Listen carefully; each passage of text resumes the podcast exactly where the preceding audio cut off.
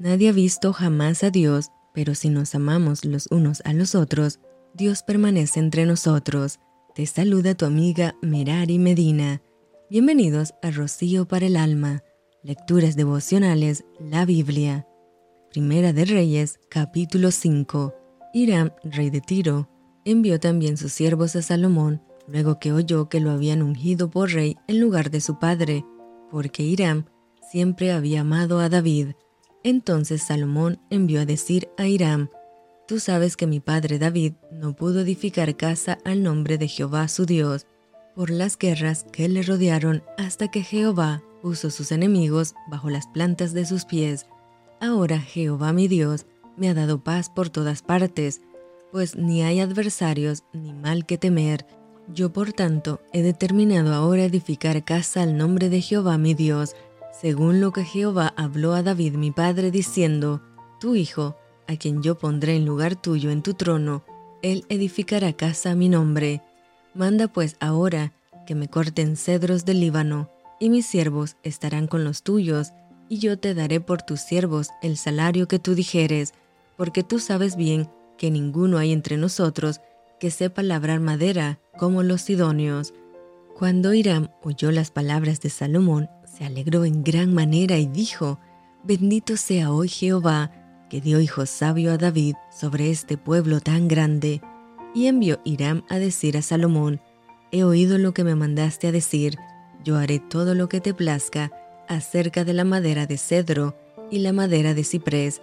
Mis siervos la llevarán desde el Líbano al mar, y la enviaré en balsas por mar hasta el lugar que tú me señales, y allí se desatará y tú la tomarás, y tú cumplirás mi deseo al dar de comer a mi familia. Dio pues Hiram a Salomón madera de cedro y madera de ciprés, toda la que quiso, y Salomón daba a Hiram veinte mil coros de trigo para el sustento de su familia y veinte coros de aceite puro. Esto daba Salomón a Hiram cada año. Jehová pues dio a Salomón sabiduría, como le había dicho, y hubo paz entre Hiram y Salomón, e hicieron pacto entre ambos, y el rey Salomón decretó leva en todo Israel, y la leva fue de treinta mil hombres, los cuales enviaba al Líbano de diez mil en diez mil, cada mes por turno, viniendo así a estar un mes en el Líbano y dos meses en sus casas, y Adonirán estaba encargado de aquella leva.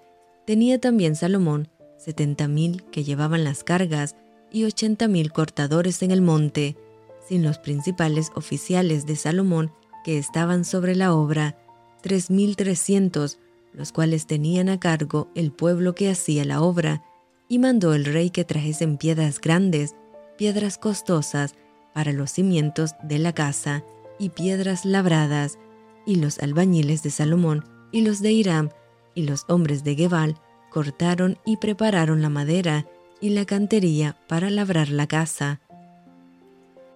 Y esto fue Rocío para el alma. Te envío con mucho cariño, fuertes abrazos tototes y lluvia de bendiciones.